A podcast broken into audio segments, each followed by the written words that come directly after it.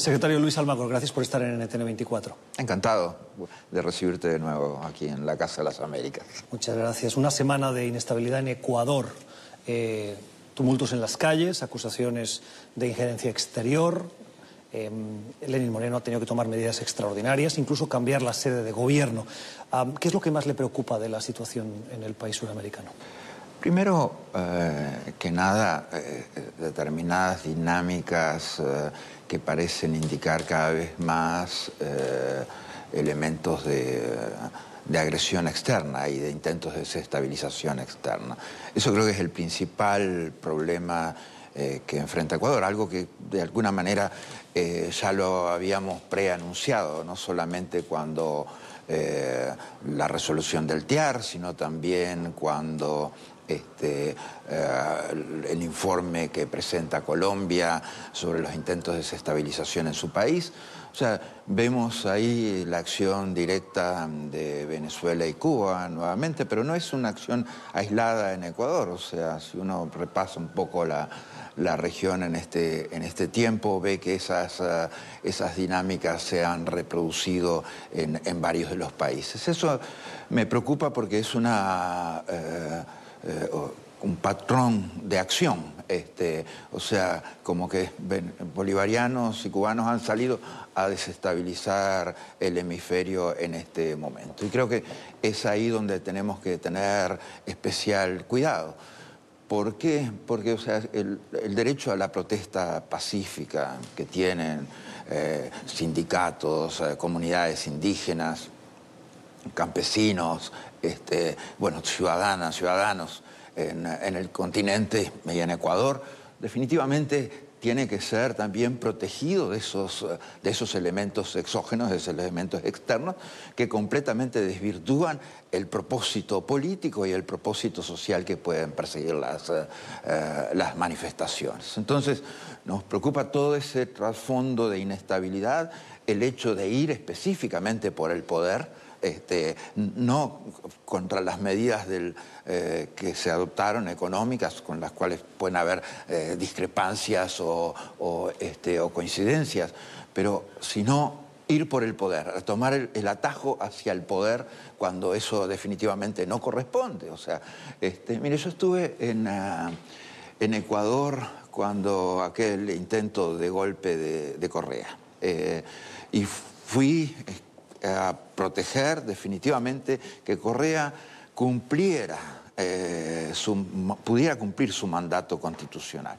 Y en este caso también hemos tomado la misma actitud y estamos en el mismo campo de acción. Estamos eh, pidiendo estabilidad política para, para, Ecuador, estamos pidiendo eh, respeto al mandato constitucional por el que fue votado el presidente Lenín Moreno y estamos pidiendo que las cosas se resuelvan eh, pacíficamente, a través del diálogo y a través de la discusión política y generando los espacios para las soluciones.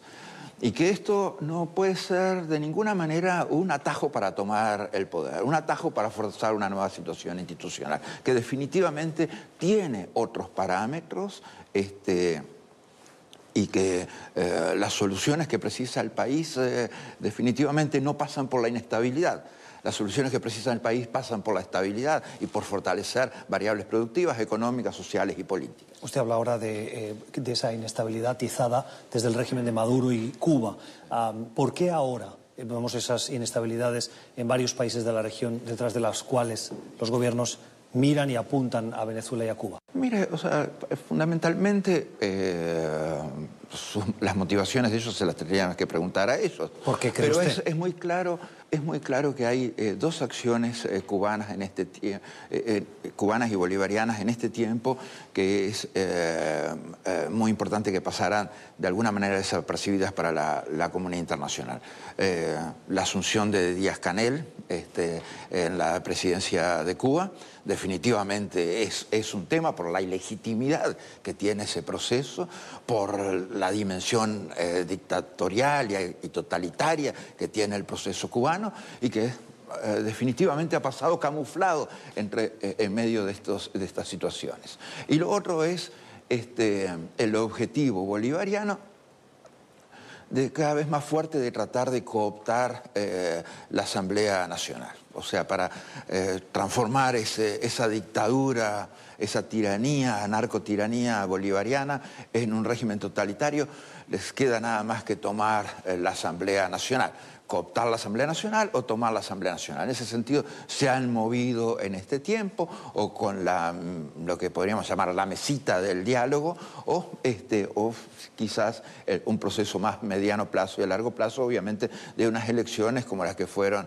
este, de, la, reelección de Maduro, pero esta vez para este, terminar de quedarse con, con, la Asamblea Nacional. Entonces, esos son los... Eh, las variables estratégicas y, este, y después este, también este, eh, creo que la resolución del TIAR con la calificación de narcodictadura, con el hecho de investigar a los dictadores, con el hecho de que los dictadores sean responsables eh, políticamente y financieramente de sus acciones, eso también es algo que este, de alguna manera los afectó y los ha obligado a reacciones intempestivas. Antes de dejar eh, Ecuador, ¿ha hablado usted con Lenin Moreno? ¿Le ha llamado en estos días? Mira, hablé con el canciller este, y... Eh, eh, hemos hablado un par de veces. ¿Qué le pide Ecuador? Mira, no, Ecuador no, pide nada. O sea, Ecuador simplemente lo que quiero es que mantengan informados de la, situación eh, política del país, este, la situación económica y la situación social del país, para tener eh, mejores elementos para tomar nuestras, nuestras decisiones ¿Qué puede hacer la OEA para estabilizar Ecuador?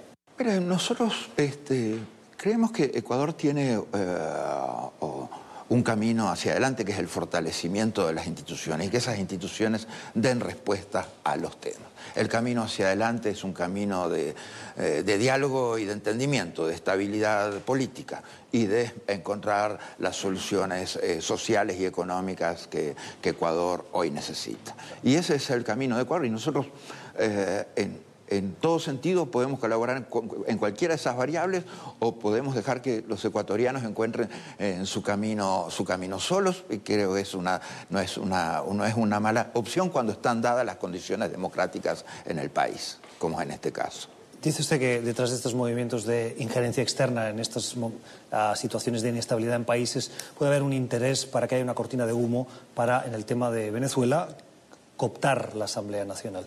Y menciona usted el TIAR, ha habido sanciones reiteradas y constantes, probablemente puede haber más, pero las que ha habido hasta ahora, que no son nada desdeñables, han tenido un efecto negativo o como mínimo no el esperado, porque Maduro sigue en Miraflores, el ejército sigue con Maduro, controla el país, controla las fronteras. Pero es que eso es, independiente, mira. Sí, pero ¿cuál es el siguiente paso, secretario? Una cosa. Eh, Maduro eh, seguiría en el poder este, de todas maneras.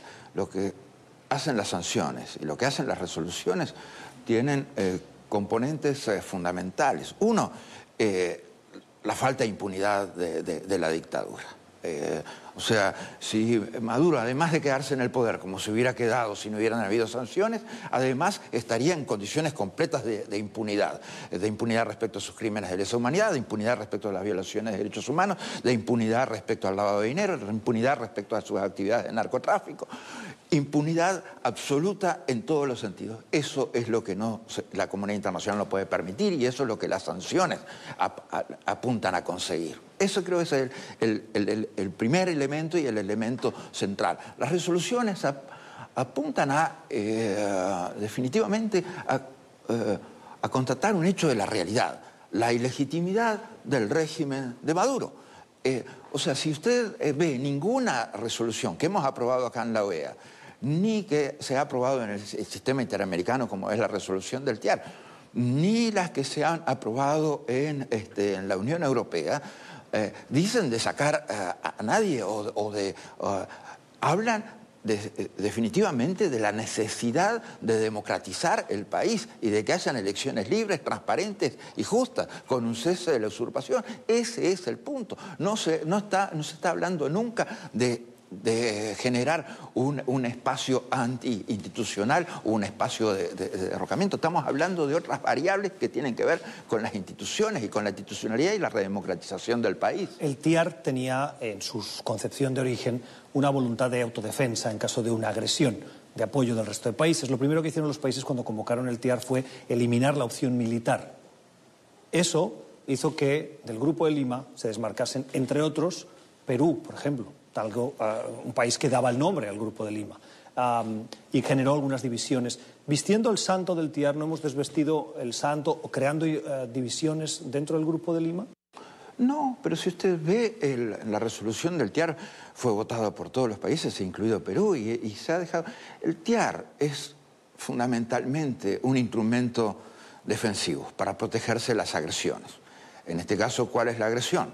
La que estamos hablando, que sufre Colombia por parte eh, de las guerrillas eh, y sus actividades terroristas, auspiciadas, sponsorizadas y fomentadas por el régimen madurista. Así como estamos hablando de lo que está pasando en Ecuador, también con una incidencia cada vez más evidente, con cada vez con más pruebas de su participación en ese proceso de desestabilización, en ese intento de desestabilización que se está procurando.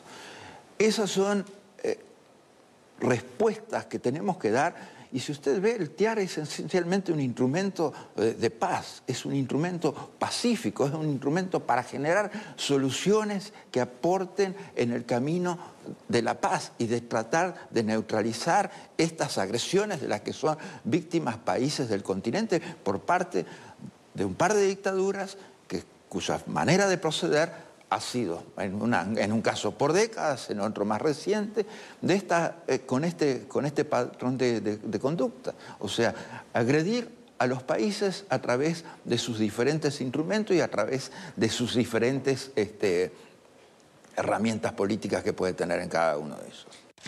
¿La opción militar tiene que permanecer sobre la mesa aunque no sea la prioridad? Miren, yo eh, siempre digo, eh, usted habla de opción militar y eh, en el derecho internacional el concepto que aparece cada tanto es el concepto de uso de la fuerza y reseñado estrictamente este, está metido en instrumentos como eh, responsabilidad de proteger o, este, o intervención humanitaria. Pero si ustedes ven, estamos en etapas previas a eso, muy previas a esos. Entonces, todos eh, los instrumentos del derecho internacional que deben ser disponibles para todos los pueblos del mundo y para todos los estados del mundo, sí, completamente de acuerdo. Pero o sea, vamos, eh, si usted ve lo que, está, lo, que está, lo que ha aprobado el sistema interamericano, lo que ha aprobado el TIAR, lo que ha aprobado la Organización de Estados Americanos, lo que ha hablado la Secretaría General de la OEA, está en otro camino que es el de incrementar la presión sobre una dictadura que es nefasta para el continente. Una dictadura que ha generado casi 5 millones de migrantes. Eh, más, más, 5 millones. Eh, o sea, usted imagínese que mi visita a Cúcuta, a Cúcuta en septiembre, ¿no? la última, en septiembre del año pasado, en ese momento eran 2.600.000 migrantes forzosos venezolanos. Hoy estamos arriba de 5.100.000 en un año. O sea, cuando nosotros hemos pedido soluciones para el caso de Venezuela, es porque la dimensión de esa crisis humanitaria, la dimensión de la tragedia venezolana, en lo que significa para el pueblo venezolano eh, vivir con apagones programados por el gobierno, cortes de agua programados por el gobierno, violaciones sistemáticas de derechos humanos, crímenes de lesa humanidad, falta de alimentos, falta de medicinas. Eso eso no es una solución pacífica. La solución pacífica es detener eso. La solución pacífica no es dejar que el régimen torture. La solución pacífica es detener las torturas del régimen.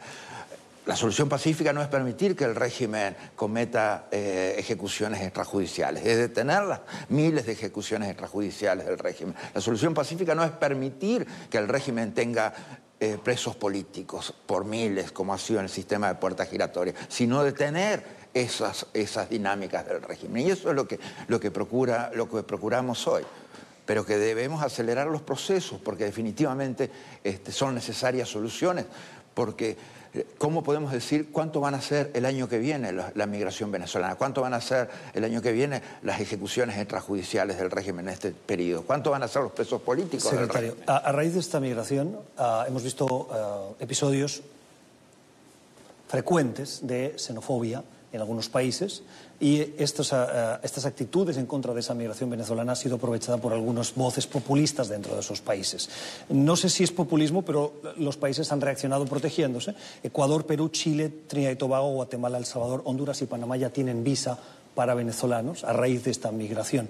¿Cree que esa crisis de migrantes está retrocediendo en eh, capacidad de acogida de los países y dando alas o abriendo puertas al populismo. No es, lo mismo tener eh, cero migrante que tener dos millones de migrantes en el continente que tener cinco millones de migrantes en el continente. Son cosas muy diferentes y las posibilidades de los países que son acotadas de por sí para atender las necesidades de su población, hoy están definitivamente bajo presión.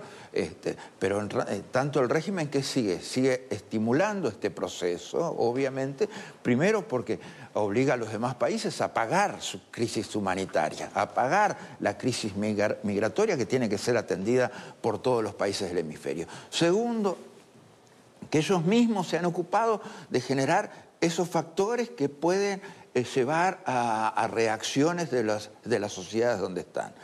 Como porque una de las cosas que han hecho es también la liberación de, presos comunes que definitivamente han eh, seguido eh, realizando actividades delictivas en los países donde han estado. Y eso es una, manera de que, que, ha buscado el régimen, por la que ha buscado el régimen, generar elementos que puedan producir reacciones contra la migración venezolana, sabiendo que eso puede generar condiciones de, inestabilidad a partir de ahí en los sistemas sociales y en los sistemas políticos. Entonces, todo esto, todo esto es acción directa de la dictadura y esto está muy bien planificado y está programado para que funcione así, para afectar a la migración real, al pueblo sufrido, a través de la inducción de elementos tóxicos dentro de, esa migración del pueblo que sufre la crisis humanitaria. Se nos acaba el tiempo. Tengo dos eh, cosas que quiero preguntarle. El próximo 17 de octubre la Asamblea General de la ONU va a escoger los 14 miembros del eh, Consejo de Derechos Humanos de la institución. Usted en las últimas horas ha dado apoyo a la candidatura de Brasil Además está Costa Rica y... la de Costa Rica también. También la Primero la de Costa Rica y después la de Brasil. Fue eh, no hay, en el orden en que fueron apareciendo. Hay, hay razones evidentes para dudar de la eh, conveniencia de que Venezuela forme parte de ese Consejo Permanente, pero el informe de Derechos Humanos de eh, Human Rights Watch habla sobre Brasil, el último, y dice Bolsonaro ha avalado la tortura y otras prácticas abusivas, ha realizado declaraciones abiertamente racistas, homofóbicas y misógenas, y la policía resuelve apenas una porción ínfima de los homicidios, hay ejecuciones extrajudiciales, etcétera, etcétera. ¿Es Brasil un candidato adecuado para ese Consejo de Derechos Humanos? Mire, Brasil definitivamente es un candidato adecuado. O sea, lo que es. Acá hay un tema. Este, que creo que a veces está un poco descompatibilizado en, en las realidades políticas este, del continente. Este, nosotros tenemos que ver, ¿Brasil es un país democrático? Sí. ¿Funcionan las instituciones? Sí. ¿Las instituciones dan garantías? Sí. ¿El sistema político está sujeto completamente al escrutinio del Poder Judicial? Sí. Este, ¿Eso tiene una dimensión de garantías a nivel de la sociedad? Sí. Entonces, eh, ¿vive eh, el, pueblo brasileño bajo un Estado de Derecho democrático? Sí. Entonces, esas son las condiciones institucionales que definitivamente hacen de Brasil un candidato para el, Consejo de, Derechos Humanos. Ahora, este, definitivamente un candidato mucho mejor que Venezuela, ni hablar, o sea, Venezuela estaría descalificado en cualquier pattern, o sea, este, de categorización, este, y si hubiera que calificar para ser integrante del Consejo de Derechos Humanos, Venezuela ni de casualidad puede ser candidato, pero ni de casualidad. Entonces, verdaderamente es eh, desvirtuar la discusión que se debe dar este, y llevar las cosas por un terreno que definitivamente no tienen que ver con los propios resultados institucionales, la situación institucional del país. O sea, es completamente incomprensible este, eh, ir por ese camino. Venezuela definitivamente, los cubanos definitivamente son los principales problemas en materia de crímenes de lesa humanidad, en violación de derechos humanos en este, en este continente. Estoy terminando ya. Eh, hay elecciones el 27 de octubre en Bolivia. Ah, usted dijo que sería absolutamente discriminatorio no permitir que Evo Morales ah, se presentara a la reelección. algo que enfureció a la oposición y fue aplaudido por el oficialismo. Esa misma eh, argumento jurídico fue utilizado también por otros presidentes en América Latina. Y ¿Cree que es momento de cambiar? y por otras cortes que se, que se amparan en el artículo 23 de la Convención Americana de Derechos Humanos. ¿Cree que es momento de cambiar ese artículo para evitar estas reelecciones indefinidas?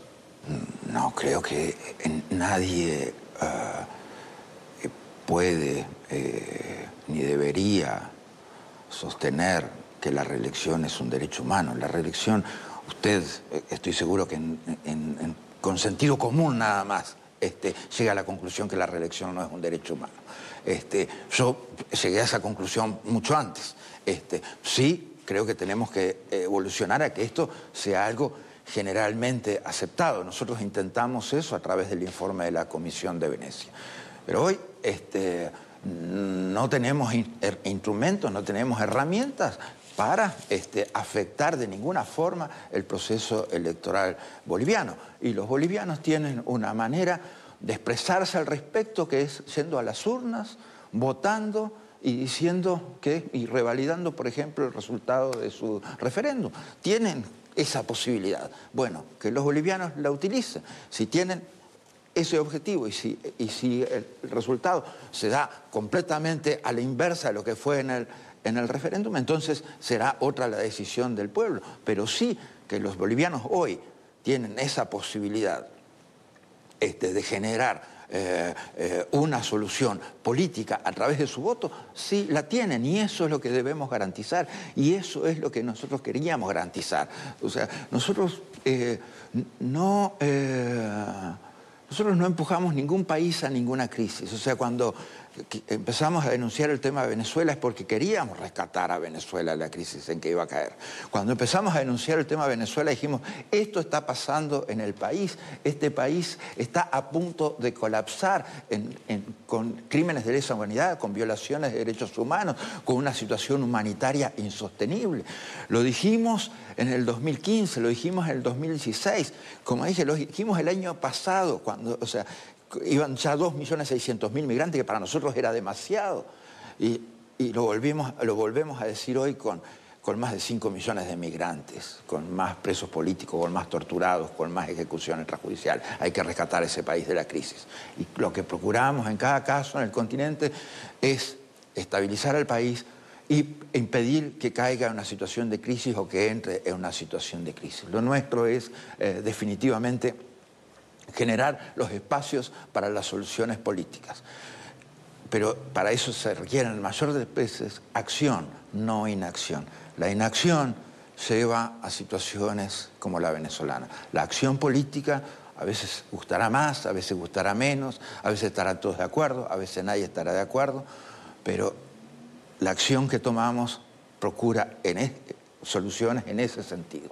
Y creo que este, en la perspectiva este, de la situación política hoy de Bolivia y el proceso electoral encaminado y las posibilidades democráticas hoy de elegir entre diversos candidatos, este, está abierta esa posibilidad para el pueblo boliviano, que es definitivamente lo que nosotros esperamos. Termino preguntándole por su reelección. ¿Teme usted ser reelegido? ¿Cómo? ¿Teme usted que no pueda ser reelegido? Hay elecciones en Argentina, por ejemplo, y muy probablemente cambiará el gobierno. Eh, ¿Tiene usted los votos? Usted sabe que la primera vez que cuando lo escuché por primera vez pensé que había dicho, ¿teme usted ser reelegido? Bueno, también. Probablemente lo pregunté no mal. No sé cuál de las dos cosas es más válida. Si, teme usted ser no, no ser reelegido, teme usted ser reelegido. Este...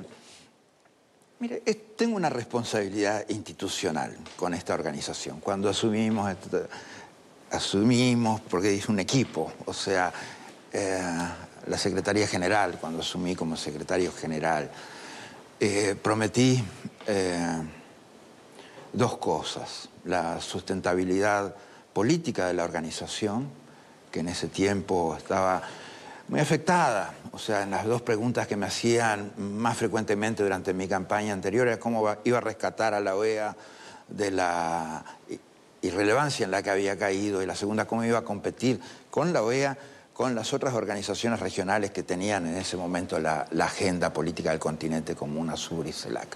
Hoy ya nadie más pregunta eso. La, la OEA definitivamente es el actor relevante para tratar los principales temas en el continente y la Secretaría General se ha transformado también eh, en función de asumir las responsabilidades que le da la Carta Democrática y la propia Carta de la organización. Hemos, y ese proceso también de sustentabilidad política tenía que ver con dar eh, a la organización este, fortaleza institucional. Si uno ve hoy cada órgano de la, OEA se ha fortalecido. No solamente la Secretaría General, el Consejo Permanente también, porque es mucho más dinámico en, abordar la agenda continental. la Comisión Interamericana de Derechos Humanos que cuando ingresamos acá, cuando ingresé a la Secretaría General de la OEA, estaba completamente desfinanciada y prácticamente vivía al borde del colapso financiero todo el tiempo. Se le ha dado la autonomía que merece y se le ha dado la sustentabilidad financiera que le permite esa, esa autonomía. Pero eh, otros instrumentos que estaban siendo ser utilizados durante mucho tiempo, como el TIAR, también han sido puestos sobre la mesa. O sea, podemos hablar de cada, prácticamente cada órgano de la Organización de Estados, la propia Corte, que también tiene hoy una sustentabilidad institucional mucho más fuerte. Cada órgano de la OEA hoy tiene una fuerza específica, tiene un poder específico y está en mejores condiciones de realizar su tarea. Y hablábamos también de sustentabilidad financiera, porque en ese momento, usted no sé si acuerda, vivíamos la organización del autopréstamo. Cada año llevábamos tres, cuatro años en esa lógica. También, con mucha austeridad, con mucha transparencia, con un ejercicio de transparencia absoluto y con un ejercicio de austeridad absoluto, hemos estabilizado las cuentas de la organización y lo hemos sacado adelante, generando, digamos, o sea, un contexto en el cual ya este, esa, esa, charla que teníamos siempre hace cinco, seis, siete años, la crisis financiera de la OEA, eh, no, no, se habla más. Tenemos, sí, un presupuesto acotado, que, se nos, eh, que, es, es, muy estricto, pero que lo hemos manejado con la austeridad suficiente y con la convicción suficiente del propósito de la organización para hacerlo, para hacerlo funcionar. O sea que eso, y más de eso es lo que propongo. O sea, ya eh, a esta altura me van a votar por lo que hice y hay, gente que no le gusta esto. ¿Pero ya tiene los votos o no? Hay, gente que no le gusta esto, hay gente que sí que puede ser que no le guste que la OEA sea sustentable políticamente o que la OEA sea sustentable financieramente. Hay gente que ha jugado durante mucho tiempo a la inestabilidad de la OEA y a la debilidad de la OEA y en la próxima elección van a jugar a eso también, van a jugar de nuevo a eso. Y yo pongo mi trabajo sobre la mesa, o sea, quieren una OEA relevante, quieren una OEA fuerte, quieren una OEA con, principios, pero quieren una OEA también ajustada, austera y con, y con compromiso. Bueno, aquí estamos, ¿qué vamos a hacer? Vamos de nuevo. Yo tengo que terminar, pero usted está hablando de elementos de desestabilización. No puedo dejar de preguntarle, ¿quiénes son los que están intentando desestabilizar la OEA? Mire, o sea, este, el mismo principio bolivariano cubano es muy claro. O sea, los cubanos pobres han estado haciendo más campaña contra mí que, si estuvieran sentados acá en la organización.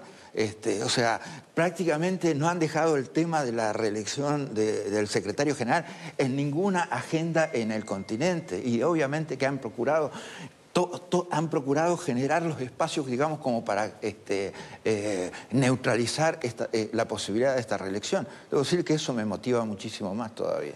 Secretario, muchas gracias por haber estado con nosotros. Un placer.